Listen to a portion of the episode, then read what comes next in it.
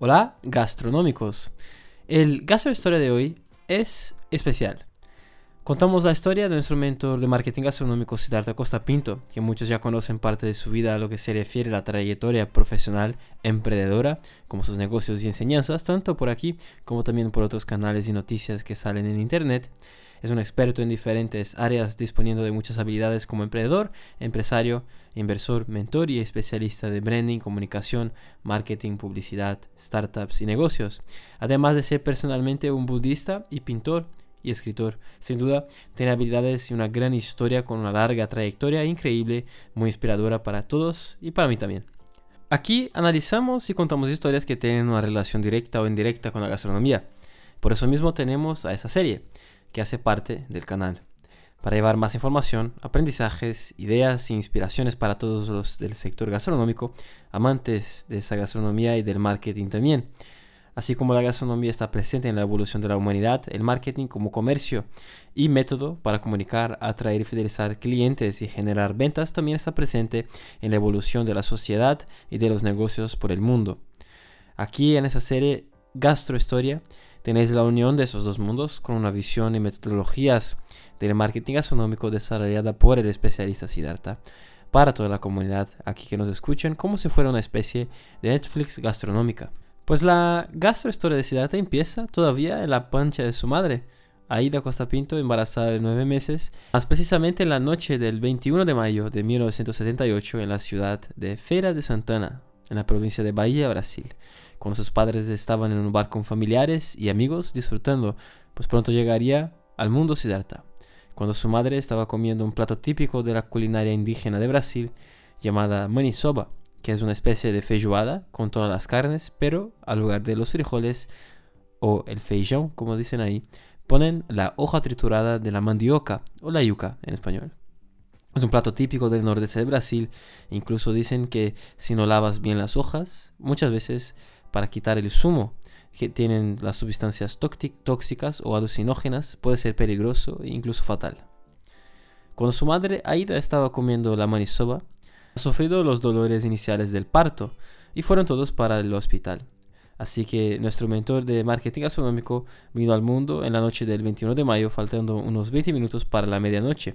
Como lo ves, su historia y conexión con la gastronomía es algo que ven desde que estaba en la barriga de la madre, desde que nació, casi en el medio de un bar, tal vez por exquisito plato que era eh, la propia manisoba.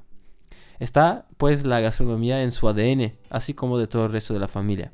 Su madre siempre cocinó muy bien, despertando el interés de su hermano Saulo Meireles, que se quedaba viendo a su madre cocinando, lo que sin duda influenció así como el castigo de su padre obligándole a trabajar en una pizzería, han contribuido todo eso con ese hermano ser el futuro chef Saulo Medel, que ha tenido más de siete restaurantes en Barcelona y tiene hoy el Shido restaurante en el Champla.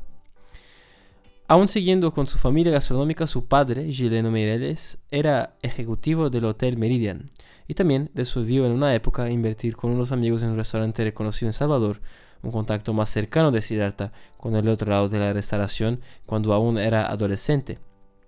Hoy su padre vive en Córdoba, Argentina, con las tres hermanas de Siddhartha y ha fundado junto con su esposa Naya una pequeña industria de panes artesanales Aroma, igual que la marca Bimbo, pues están creciendo y convirtiéndose en una industria de medio porte relevante en el mercado argentino.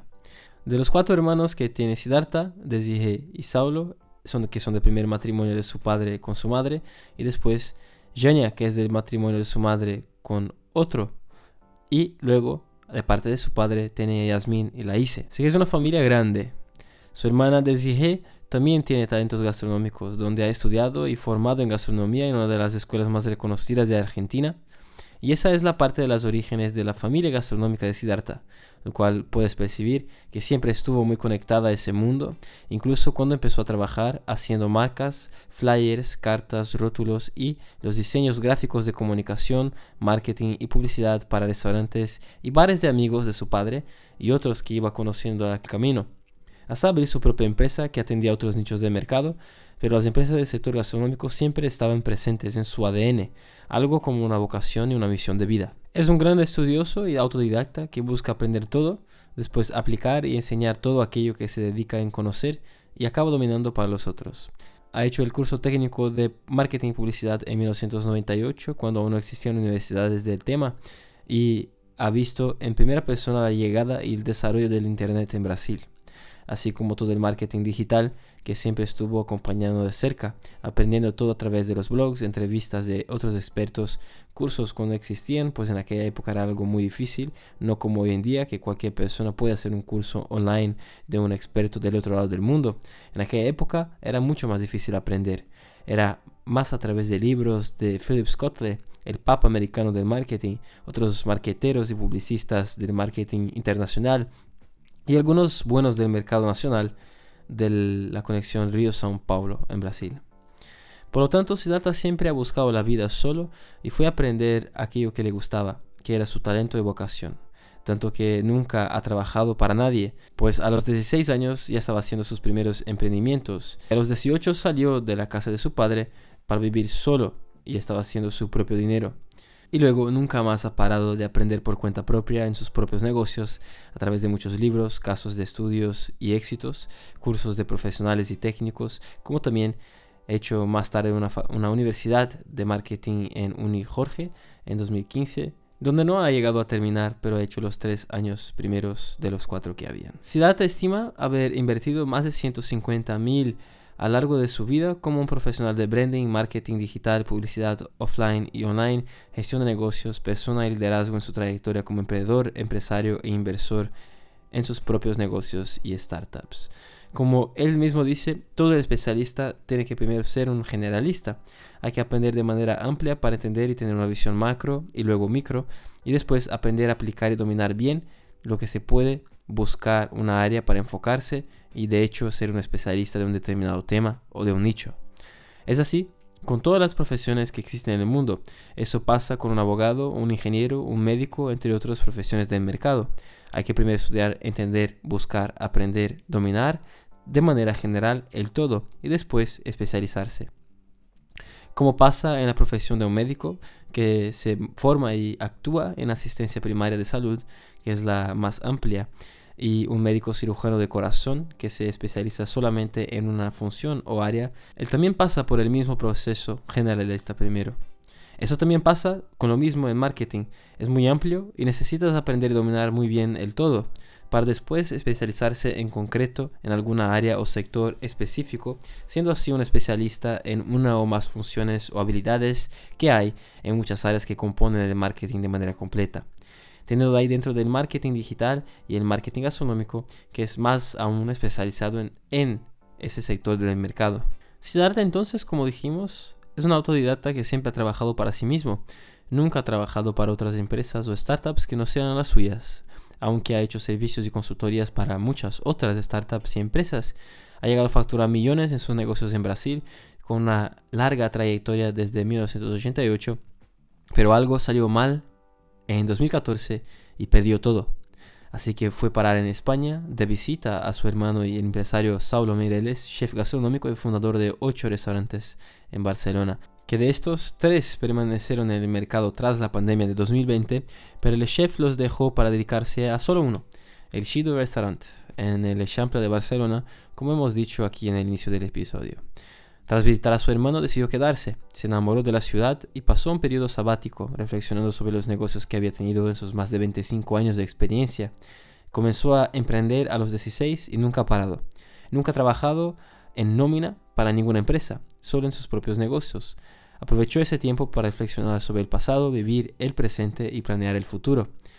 Está escribiendo hoy un libro sobre la startup Coupons VIP, que pasó del cero al éxito en tres años. En él cuenta la historia de la expansión y el fracaso de la startup en la fiebre de las compras colectivas en los negocios digitales. También, habla de su agencia de marketing llamada The Art Comunicación, que tuvo desde 1998 en Brasil y que también facturó cifras elevadas en el mercado brasileño.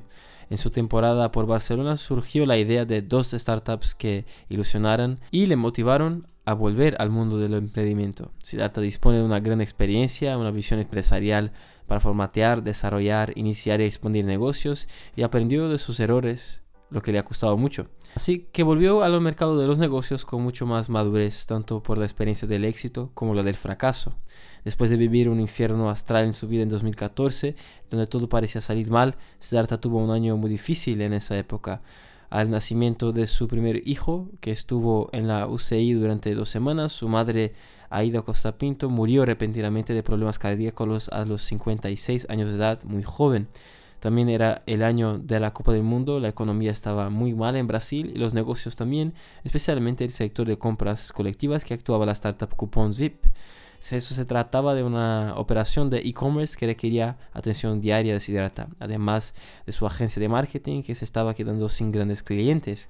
Él había pasado por crisis similares en Brasil, pero con todo lo que había sucedido con su hijo, su madre y la crisis no pudo manejarlo todo bien y decidió tirar la toalla, cerrando sus negocios, asumiendo la derrota y el fracaso por primera vez en su vida después de 15 años emprendiendo en el mercado brasileño.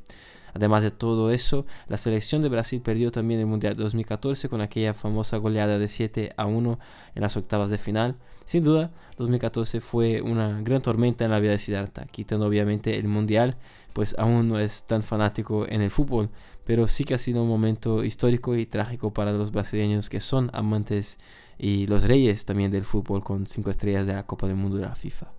Siguiendo con la historia, la agencia de marketing fundada en 98, The Art, que atendía grandes clientes del mercado regional y nacional del país, como la unidad de fertilizantes de la gran petrolera brasileña Petrobras, que fue su cliente durante siete años, además de otras grandes industrias y fábricas del sector químico y de alimenticio. También contaba con clientes del sector hostelero. Él había empezado su trayectoria profesional haciendo trabajos para restaurantes en Salvador de Bahía, donde vivió con su padre chileno, ejecutivo del hotel Le Meridian. El segundo negocio de Siddhartha fue en las grandes compras colectivas de Coupons Zip, que ha sido fundada en 2012 y empezó después del boom de ese nicho de mercado. Ya había más de 2.000 competidores en el mercado. Incluso la startup sale en Crunchbase, por ejemplo, la plataforma de TechCrunch que referencia a las startups y el ecosistema en general, ¿no? Coupon VIP logró ser el líder regional y configurarse entre las top 5 principales competidoras del nicho de compras colectivas en Brasil. Siddhartha lo ha idealizado y principalmente ha sido el principal inversor de la startup invirtiendo sus recursos propios durante cerca de nueve meses antes de salir al mercado en 2012, teniendo ahí la participación de Kaique Dorado, que fue cofundador de la startup y desarrollador de la plataforma propia, que era el corazón del negocio, mientras que los otros negocios de compras colectivas compraban templates, o sea, modelos prontos que daban problema y no podían desarrollarse mucho encima de la plataforma. Coupons ha llegado a facturar millones en tres años, pero todavía aún no se había encontrado el break-even ni logrado el payback con la inversión hecha cuando decidió cerrar el negocio. Al final sufrió grandes pérdidas con esa inversión. Además de la agencia de marketing de Art y Coupons VIP, tenía también la Oxy, una aceleradora que fue la primera aceleradora de startups privadas de la provincia de Bahía y ha sido fundada en finales de 2012 para inicio de 2013 en Salvador. Llegó a tener seis startups en su programa de aceleración por la Oxy. En la época habían pocas aceleradoras de startups privadas en Río y en São Paulo, y no había ninguna en el sector privado con los moldes americanos en la zona del nordeste de Brasil. Siddhartha, por lo tanto, tenía más de 15 años de experiencia en la época y era un profesional conocido y tenía muchos contactos en el mercado con otros emprendimientos, otros profesionales y proveedores del ecosistema de startups regionales y nacionales que aún estaban en desarrollo en Brasil y decidió entonces abrir Oxy Aceleradora para ayudar a otros emprendedores en el mercado a transformar sus ideas en un gran negocio, como tenía hecho con los cupones VIP. Sin embargo, Oxy no llegó a completar el programa de aceleración de estas startups tras todo lo que ocurrió en 2014.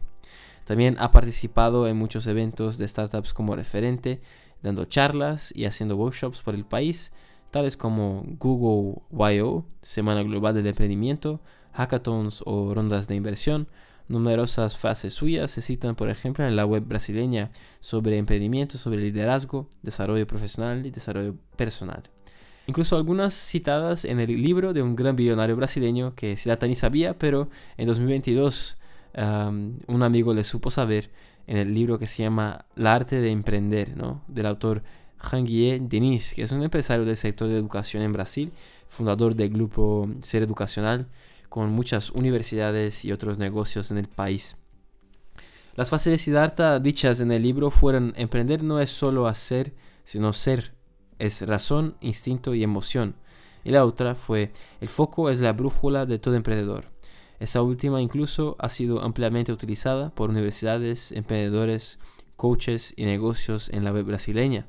Tomar la decisión de cerrar todos los negocios, la agencia de marketing de art, Coupons VIP, la aceleradora, sin duda fue una decisión muy difícil en la vida de Siddhartha, pero aún tomó la gran decisión de cerrar todo para reflexionar como persona, como empresario y como líder. Una vez que él no tenía en ese momento salud mental y la cabeza para dedicarse 100% a los negocios, que además de todo lo que había sucedido en su vida personal, empezaban la falta de facturación de los negocios, aunque tenían algunos recursos y buena reputación en el mercado para, por ejemplo, solicitar préstamos, negociar y pagar las deudas y seguir adelante, superando el momento de crisis, no tenían más ganas para nada, no tenían más ilusión y mucho menos la energía necesaria para sacar todo adelante tirando así la toalla en ese momento tan difícil de su vida, que fue su primera gran derrota en el mundo de los emprendimientos, desde que empezó a los 16 años de edad haciendo dibujos gráficos de marcas, estampas, flyers, cartas y otras piezas, primero a mano y luego mediante un software de diseño. Sus clientes llegaban en la época a través de recomendaciones de otras personas, de otras personas del mercado.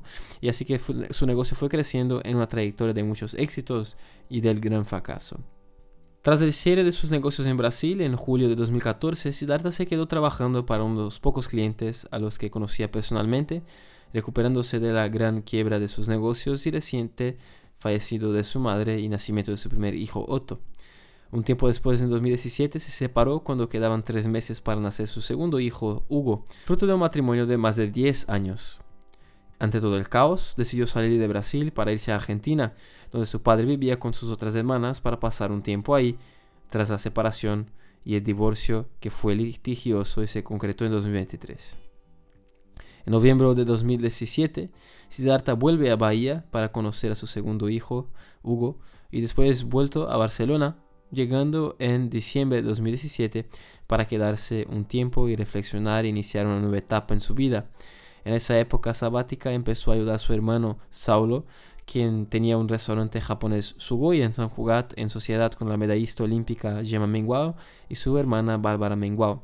Además de ayudarlo en ese restaurante, también le hizo en otros locales de los que su hermano era socio y hizo servicios para los restaurantes amigos cercanos de su hermano también debido a su gran pasión por la gastronomía y experiencia en marketing gastronómico, tanto por los clientes que atendían con su agencia de arte como por los clientes de Coupons VIP, cuya la mayoría era, se encontraban en el sector gastronómico, comenzó a ofrecer servicios especializados de gestión de marketing gastronómico, primero para su hermano y socios, después para otros empresarios del sector hostelero. Eso le hizo recuperar poco a poco la ilusión de emprender, pero esa vez solamente en el sector gastronómico. Así que su tiempo se dividió entre la reflexión sabática de todo lo que estaba viviendo, con un poco de trabajo que le ilusionaba, el marketing gastronómico, pasando a reunir todas las experticias que tenía y estudiar aún más sobre el tema, recuperando así gradualmente esa energía de emprender. Desde ahí nació la idea de la primera startup de Siddhartha en Barcelona, la es Marketing Gastronómico, que al principio era una especie de agencia especializada 100% en marketing gastronómico, fue las primeras, de hecho, en Barcelona a enfocarse en ese sector. Cuando estaba estructurando esa startup, ha llegado el COVID, lo que cambió el mercado de restauración y de muchos otros sectores en España. Su hermano acabó saliendo de las sociedades que tenían en los restaurantes y con eso le cayó el trabajo y los demás restaurantes que aún podían prospectar en el mercado se paralizaron por la pandemia. Cuando volvió a la normalidad, los propietarios no quisieron o no pudieron hacer las inversiones de marketing gastronómico debido a las incertidumbres del sector mismo, con la pandemia aún estando siendo controlada en ese momento de 2021. Mismo con la inversión en marketing gastronómico siendo algo eficaz, pues se recupera fácilmente el coste invertido una vez que se permite divulgar más y atraer clientes con frecuencia al establecimiento. La gran mayoría de hosteleros prefirió no hacerlo por el momento económico que pasaban y también por aún no conocer muy bien la startup ni a su creador. Tiempo después, en 2022, justo cuando todo parecía que iba a volver a una normalidad, tras dos años de COVID, empezó la guerra en Ucrania. Una vez más, el mercado gastronómico se retrasó y esperó a ver qué pasaba con la guerra. Luego llegaron las subidas de la inflación, el aumento del gas y de los productos, entre otros problemas. La guerra se ha extendido hasta ahora y la situación se ha normalizado un poco, pero las cosas siguen siendo difíciles en el mercado y en la restauración también. Durante ese tiempo, Siddhartha ha decidido lanzar en octubre de 2021 ese canal de podcast Mundo Marketing Gastronómico y distribuirlo en plataformas como Spotify, Apple, Google, iBox, Deezer, entre otras. Y como no hablaba muy bien el castellano, me llamó a mí, Tuan Facchinetti, para grabar los episodios que él escribía sobre sus soft skills, toda su experiencia y habilidades con el marketing gastronómico con una larga trayectoria en el mercado y con una visión y metodología propia. O sea, compartir sus conocimientos de más de 20 años sobre marketing gastronómico para profesionales y empresarios del sector, pues ha percibido que así como en Brasil y otras regiones del mundo, tiene una mentalidad cerrada en cuanto a la inversión en marketing y la digitalización de negocios. Desconocen todo el poder y el resultado que tiene tanto financiero como de branding que puede lograr haciendo una gestión de marketing gastronómico mejor. Como también los profesionales y empresarios del sector de marketing digital que deseaban saber más sobre la visión de gastronomía desarrollada por Siddhartha, así como aquellos que deseaban aprender e iniciar en el marketing gastronómico para aplicarlo en su profesión o en su negocio. El podcast Mundo Marketing Gastronómico actualmente se sitúa entre los primeros de muchos países de habla hispana en la categoría de marketing gastronómico o de marketing, según los datos de Apple Podcast, por ejemplo. Al final de 2022, según Spotify, fue escuchado en más de 20 países, incluyendo España, los países todos hispanohablantes de América, la Unión Europea, Reino Unido, Estados Unidos, incluso un poco de Nueva Zelanda. Fue también el que más contenido produjo en su categoría, siendo un podcast muy relevante en el sector gastronomía y logró el reto de estar entre los 20% más compartidos del mundo. Este es un gran reto que ha logrado Siddhartha. Está ahí todas las semanas haciendo los episodios nuevos y únicos para ayudar a miles de personas que escuchan todas las semanas aquí. Sin duda gratificante poder compartir conocimiento y ayudar a las personas, dice Siddhartha, al hacer los episodios para ese canal, lo que mantiene con mucha garra y recursos propios, pero aún no ha generado ingresos de patrocinio, aún las grandes marcas del sector no han visto la oportunidad de anunciar en esa joya del sector gastronómico para los miles de personas que están aquí envolvidas exactamente en ese sector Seata ha desarrollado una metodología propia de gestión de marketing gastronómico en negocios de hostelería, como restaurantes, bares, cafeterías, tiendas, fábricas, mercados y otros. Por lo tanto, ha decidido invertir en un panel gastronómico de gestión de marketing. Y así surgió el sistema Dashboards Marketing Gastronómico, que es un panel en línea en desarrollo. Se pueden conectar sistemas y aplicaciones que un negocio del sector utiliza para hacer la gestión más fácil, ahorrar tiempo y no olvidarse de ninguna tarea, recibir notificaciones y orientaciones claves para la realización de gestión completa, estratégica, activa, diaria y con resultados más predecibles todos los días para los profesionales y empresarios del sector gastronómico. Además dispone de servicios especializados en marketing gastronómico, desmarketing y también de su red de partners. También ofrece mentorías, o sea, cursos especializados en el tema a través de la experiencia de Siddhartha Costa Pinto en la Academia Mundo Marketing Gastronómico. El dashboard puede ser contratado y configurado por el usuario, ya que en el mercado se encuentra en la versión beta test. Después, el proceso de escalada del sistema será automatizado. Promete también tener una inteligencia artificial integrada para la captura de información y orientación en la gestión de marketing gastronómico y los negocios del sector. Y el dashboard está apenas empezando y promete mucho, promete mucho a los negocios del sector gastronómico. Aunque algunos inversores más cercanos ya han buscado invertir en la startup por ver algo como prometedor, Siddhartha prefiere seguir haciendo solo de momento. También trabaja hoy con otra startup también trabaja hoy en otra startup que está invirtiendo y participando personalmente en la estructuración y tracción en el mercado, que es la SIL Riqueza, que acaba de salir del horno y está operando desde principios de 2023. El propósito de la SIL Riqueza es ayudar a todos los brasileños que viven en otros países alrededor del mundo a lidiar mejor con el dinero, construir y multiplicar riqueza en sus vidas, así como a aquellos extranjeros que también deseen seguir ese camino cambiando primero la mentalidad y conciencia para lograr tal reto.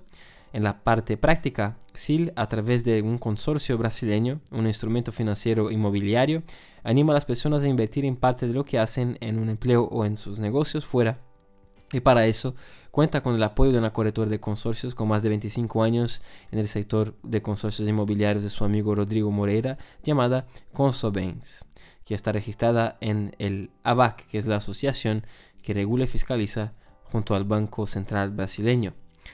Cuenta se data que si Riqueza, además de ser una plataforma de educación financiera, de negocios y de inversión, también es una plataforma de skin the game, que va de la teoría a la práctica enseñando a las personas a cómo hacer y multiplicar dinero a través del mercado inmobiliario, a través del instrumento financiero brasileño de consorcio. Señala también que la SIL es la primera startup o plataforma de 100% enfocada en la educación de riqueza en el mundo. Lleva a las personas de la teoría a la práctica enseñando cómo lograr la riqueza financiera y otras importantes como la salud, la familia, el social y el espiritual. Según informes de fuentes oficiales de estadísticas, un 73% de la población de Brasil está endeudada, incluso aquellos que viven fuera del país. No tienen una buena gestión de dinero, no logran ahorrar y mucho menos construir riqueza a lo largo de sus vidas. Solo un 3% de brasileños que vive fuera de Brasil logran una riqueza financiera sustancial para vivir cómodamente sin apuros. En comparación con España, que solo tiene el 21% de españoles endeudados, una vez que también tiene una baja educación financiera y un mercado de inversión que está poco desarrollado, y es por eso que SIL es útil no solo para brasileños, sino también para españoles y personas de otras nacionalidades. El propósito de SIL es promover un cambio de mentalidad en personas con relación al dinero, enseñar educación financiera para controlar mejor los gastos, así como buscar otras formas de hacer más dinero como una fuente adicional de ingresos y estudiar sobre finanzas e inversiones. De esa manera pueden invertir en el mercado, construir riqueza a medio y largo plazos también. El servicio de SIL es proporcionar información educativa gratuita para todos para que puedan invertir parte de lo que hacen en sus trabajos o negocios en esa modalidad de inversión anticipada llamada consorcio, que es un concepto que ganó fuerza en Brasil en la década de 60, supervisado por el propio Banco Central. Una modalidad que permite a las personas comprar una carta de crédito de un grupo de un consorcio por un determinado valor de tiempo, para comprar un bien de consumo o un mueble. Algo muy buscado en el mercado brasileño del sector inmobiliario, sin embargo, el crédito solo se puede utilizar cuando es sorteado o si la persona ofrece una oferta de valor mayor que los demás del grupo para que se conceda el crédito. Y así se puede usar en la compra de un inmueble el cual tiene la hipoteca atada por la administradora financiera o por el banco. Es una especie de hipoteca que comienza sin entrada, solo una parcela mensual sin interés y el crédito puede ser sorteado y recibir antes, por ejemplo, en la segunda o la décima o la última mensualidad. O si se tiene el dinero suficiente, se puede hacer una oferta de sacar la carta de crédito y utilizarla para comprar el inmueble. Algo programado y muy inteligente. También se puede vender la carta del crédito del propio consorcio brasileño una vez contemplada en el sorteo por lance o por el fin del periodo. Así, se puede hacer dinero con un alto interés añadido, pues hay compradores para ese tipo de instrumentos de financiación inmobiliaria en Brasil se recupera lo que se ha pagado y que se obtiene también un interés muy alto. Mientras tanto, el Consorcio Brasileño de Inmuebles tiene una corrección anual por el índice INCC para evitar que quede desvalorizado el crédito durante el paso del tiempo. El consorcio brasileño permite tres cosas, que es ahorrar y multiplicar el dinero, construir un patrimonio comprando ese inmueble y obtener ingresos poniendo en cualquier alquiler. Incluso se puede pagar la mensualidad del negocio con el propio inmueble que está alquilado. Después de haber pagado todo, se logra tener ingresos mensuales fijos o vender el inmueble, ganando colaboración en el mercado. Así existen muchos caminos para ahorrar y hacer dinero. Además de construir o multiplicar patrimonio y riqueza con el consorcio brasileño, la startup Si Riqueza ofrece ese camino para brasileños y extranjeros en todo el mundo desde Barcelona. Además de todo eso, también cuenta con el canal de YouTube Generación de Riqueza, en el que el propio Siddhartha escribe los guiones y graba los vídeos sobre educación financiera, inversiones y sobre el consorcio brasileño de inmuebles. Aunque está en portugués brasileño, la traducción en subtítulos de la plataforma permite a los extranjeros a enterarse de los temas del canal. Este era el resumen de la historia de Siddhartha Costa Pinto, un emprendedor e inversor muy resiliente que nunca se rinde y hay mucho que aprender con él y con sus negocios en Europa, en Brasil, por el mundo. Espero que te haya gustado este episodio, no dejes de valorar en las plataformas de podcast y nos vemos en el próximo contenido de Mundo Marketing Gastronómico, de la información a la acción, el éxito de tu negocio pasa por aquí.